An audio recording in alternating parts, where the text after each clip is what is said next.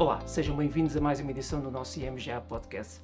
Neste mês, o nosso tema central será o nosso cenário uh, macroeconómico, para isso terei aqui a ajuda do meu colega Luís Andrade, gestor no Departamento de Multiativos da IMGA.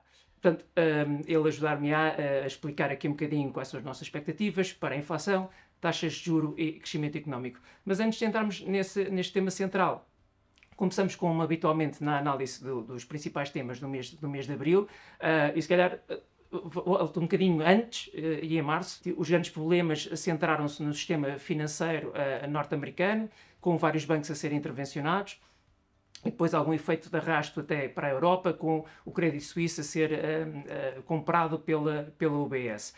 Portanto, a questão que se colocava para abril, e havia uma grande expectativa sobre este cenário, é se os problemas terminavam aqui ou se isto poderia ser apenas o início de uma crise, de uma crise mais profunda.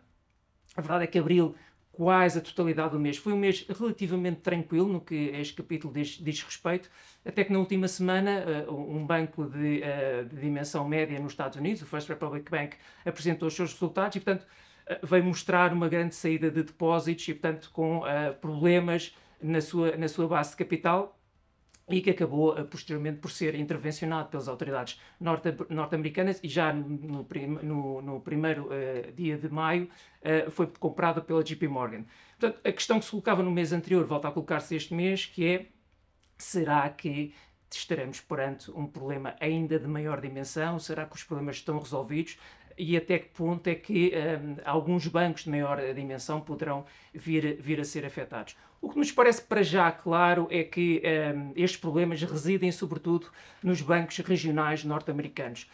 Parece, e isso significa que na prática que uh, a dimensão desta potencial crise será algo limitada e, portanto, os bancos, principais bancos mundiais, seja nos Estados Unidos, na Europa ou noutras regiões do globo, uh, estará algo uh, relativamente limitado e, portanto, imunes a estes problemas que os bancos regionais uh, norte-americanos sofreram e na Europa que o Suisse uh, também, também sofreu.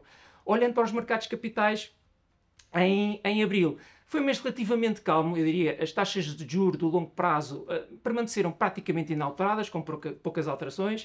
Uh, a única uh, destaque aqui no, no, capítulo da taxa de juro foi os Euribors, continuar a sua tendência positiva e, portanto, apesar um bocadinho mais né, todos aqueles que têm empréstimo indexado a esta, a esta taxa.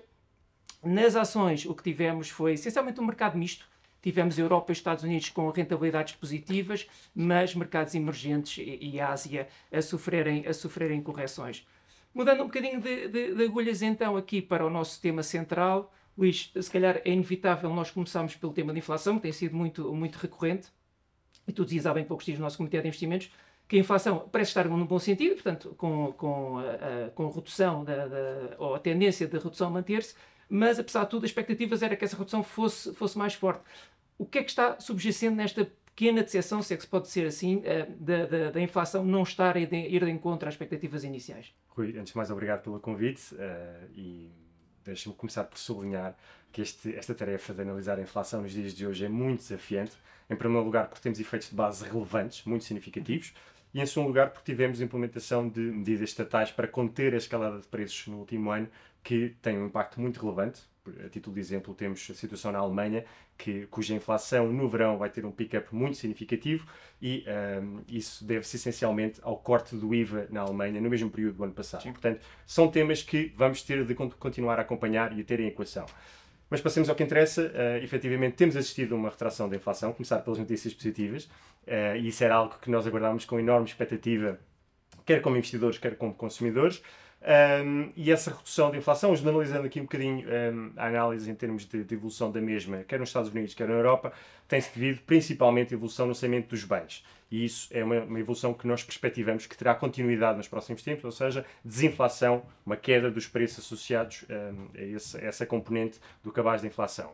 Isso deve-se, uh, por um lado, ao normal funcionamento, ao mais normal funcionamento das cadeias de abastecimento, sendo que beneficia também uh, do, do, do pós-período pandémico, uma redução da procura extraordinária que assistimos uh, por bens nesse período.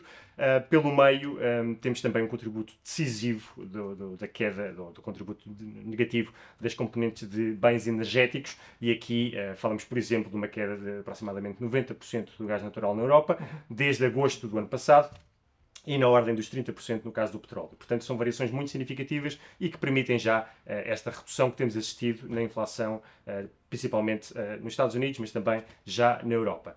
No que toca às notícias menos boas, começamos com, o, com a componente alimentar. Efetivamente, o cabaz alimentar continua a surpreender pela negativa e, e é parte da explicação desse, desse fenómeno que, que explicavas inicialmente. Portanto, efetivamente, os números têm sido um pouco mais elevados do que o esperado. Ainda assim, espera-se que uh, se assista uma inflexão, uma, uma inversão deste ciclo do, do, do, de preços dos bens alimentares no futuro próximo. Portanto, aí, uh, eventualmente, vamos assistir notícias positivas. Menos positivo tem sido a evolução de um outro fator de risco que tínhamos identificado há uns meses atrás, a evolução dos preços nos serviços. Aqui temos assistido a alguma aceleração dos preços nesse segmento e isso deve-se, por um lado, à subida dos preços dos bens ocorrida no passado, por outro lado, aos níveis elevados de procura uh, associada aos, ao segmento dos serviços. Uh, temos uma situação de mercado laboral muito robusta, temos acréscimos relevantes dos salários, quer já ocorridos, quer em perspectiva, e portanto tudo isto vai pressionando os preços nos serviços e é claramente um driver que tem limitado a redução da inflação em termos agregados, nomeadamente a inflação subjacente, que é um jargão eh, que nos diz a inflação que exclui as componentes mais voláteis do cabaz de inflação. Portanto, tendo, olhando um bocadinho, um bocadinho para o futuro, aquilo que temos em perspectiva é uma redução, uma continuidade desta tendência de redução da inflação, mas provavelmente níveis de inflação subjacente ainda acima do objetivo dos bancos centrais, provavelmente até meados de 2024. Tu começaste por falar a redução do IVA na, na, Alemanha e por cá em Portugal também em meados de abril o governo implementou então a, a chamada redução para IVA zero do, do, do, do tal cabaz de, de, bens essenciais. Espanha já tinha implementado uma medida semelhante ou com características semelhantes, penso bem que o cabaz não é exatamente igual, eh, no início do ano e a análise até há bem poucos, pouco tempo atrás indicava que um, essa redução de preços pelo efeito da redução do IVA ficou claramente aquém das expectativas nós vamos ter essa redução do IVA desse cabaz essencial até 31 de outubro uh, e, portanto, é limitado no tempo, mas as críticas generalizadas é que vem tarde e será muito pouco. Achas que isto será, acima de tudo, uma medida emblemática, emblemática ou vês aqui algo mais, com, maior, com maior impacto? Eh, a resposta é difícil porque falamos de, de um cabaz de bens com muita flutuação, uma variação quase diária dos preços e, portanto, é difícil isolar a componente de redução do IVA em termos de, de, de composição dos preços efetivos desses bens. Uh, mas para já as indicações preliminares são de facto de redução do preço, dos preços praticados, portanto, boas notícias nesse capítulo.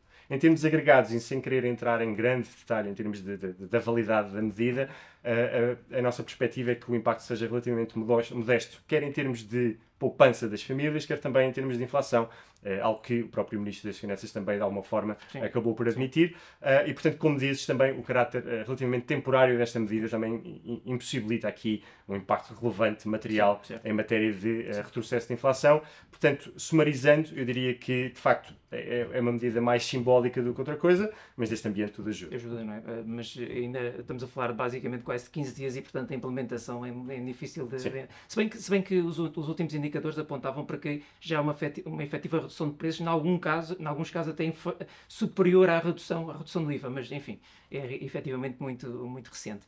Uh, uh, os bancos centrais, uh, obviamente, têm manifestado a preocupação em relação à inflação e esse tem sido o seu grande inimigo e, portanto, puseram para segundo plano o crescimento económico ou, ou a probabilidade de uma desaceleração económica, tivemos ainda esta semana a Fed e, o Banco Central Europeu com a subida das taxas. Como é que estamos no, no, cenário de, de, políticas monetárias e de subida das taxas? Em que nível é que estamos neste momento ou qual é a projeção que nós temos para a frente?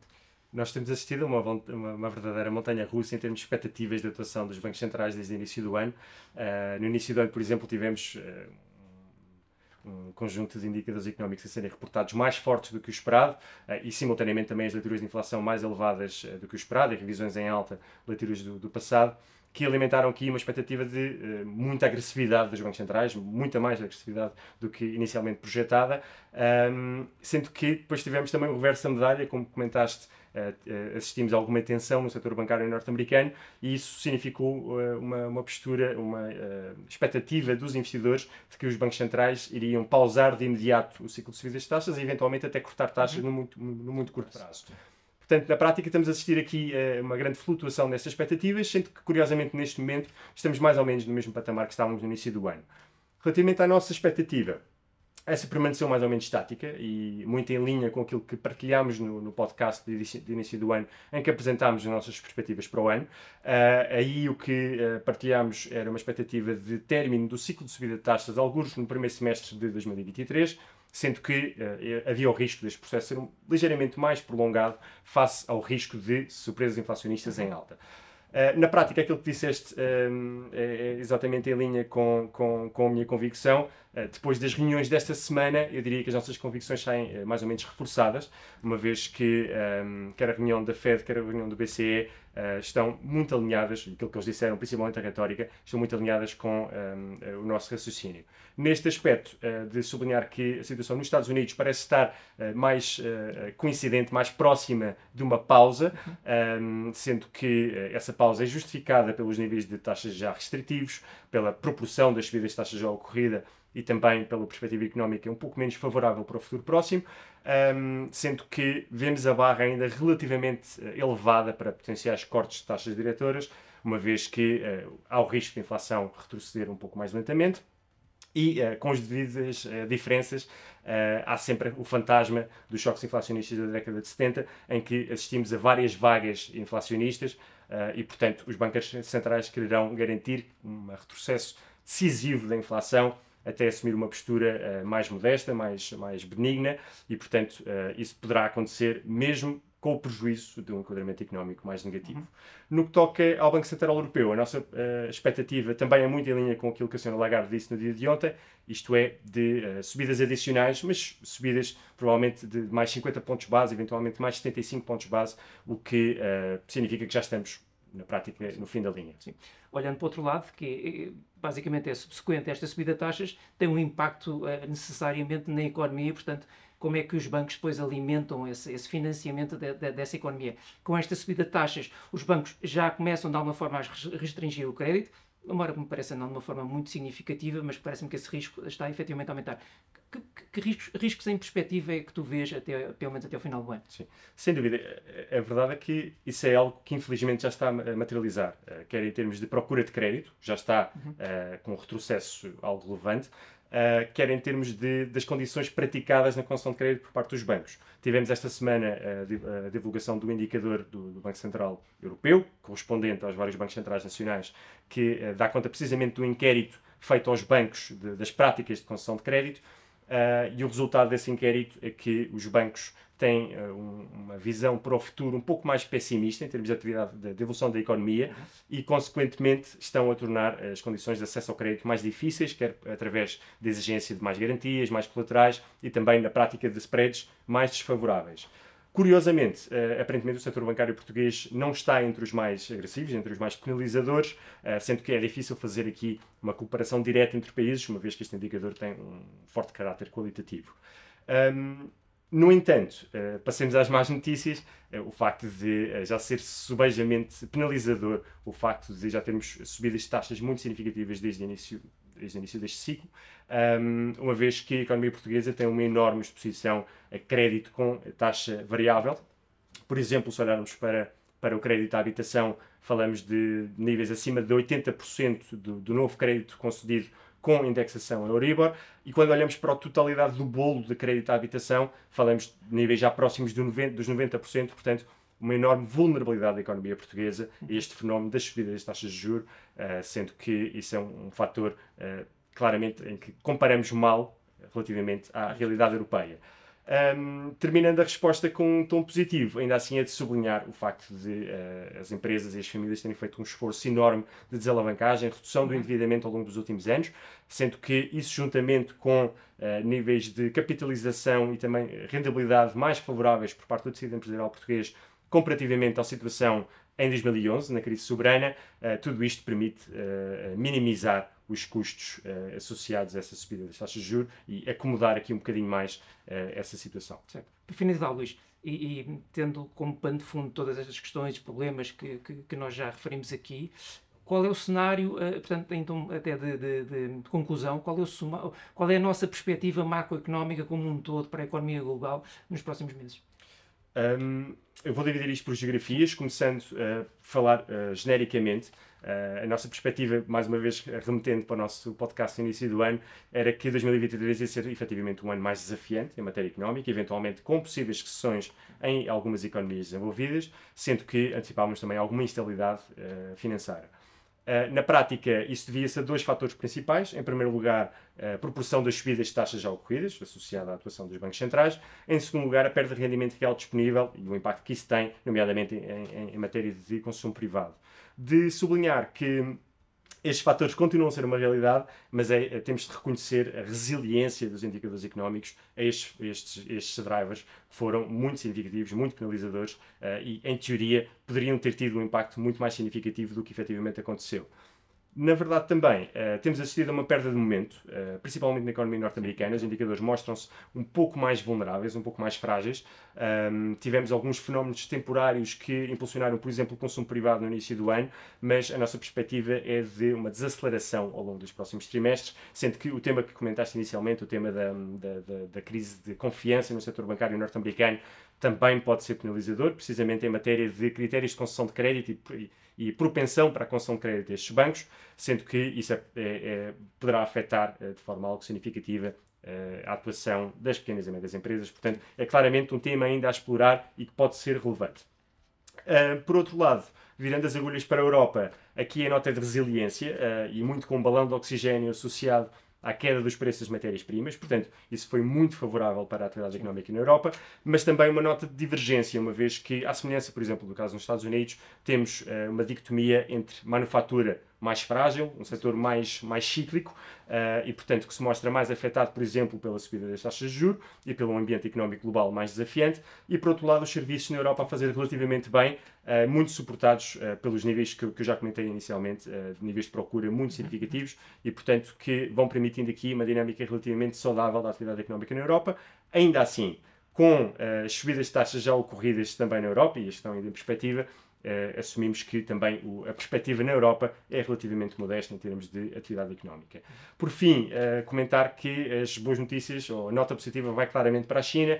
Com o processo de reabertura desta economia, o desempenho foi muitíssimo bom no início do ano uh, e vemos ainda espaço para algumas surpresas positivas, especialmente no capítulo do investimento. Sim, é curioso que, passado mais de um ano sobre a guerra na Ucrânia, era o tema central nesta altura, basicamente, no ano passado, agora parece um bocadinho ter sido aborrado dos, dos, dos investidores apesar de obviamente ser ainda uma, uma, uma, preocupação, naturalmente. Muito obrigado, Luís. Obrigado também a todos que nos acompanharam. Já sabem, acompanhem-nos nas nossas redes sociais e subscrevam em arroba IEM Gestão de. Não percam o nosso próximo podcast. Até lá, desejamos a todos bons investimentos. Qualquer informação ou opinião apresentada tem efeitos meramente informativos e está sujeita a alterações sem aviso prévio. A IMGA não é responsável pelo uso feito pelos ouvintes das informações que integram o presente podcast, nem pelos prejuízos, diretos ou indiretos, que aí possam advir. Quaisquer rentabilidades divulgadas representam dados passados, não constituindo garantia de rentabilidade futura. O investimento em fundos pode implicar a perda do capital investido, caso o fundo não seja de capital garantido. Esta informação não dispensa a leitura da informação fundamental do investidor e do prospecto, disponíveis em imga.pt, cmvm.pt e nos respectivos sites dos bancos distribuidores, antes de tomar uma decisão de investimento. Para qualquer informação adicional, contacte-nos nas redes sociais em IM Gestão de Ativos ou para o número de telefone 21 120 9100, de segunda a sexta-feira, das 9 às 18.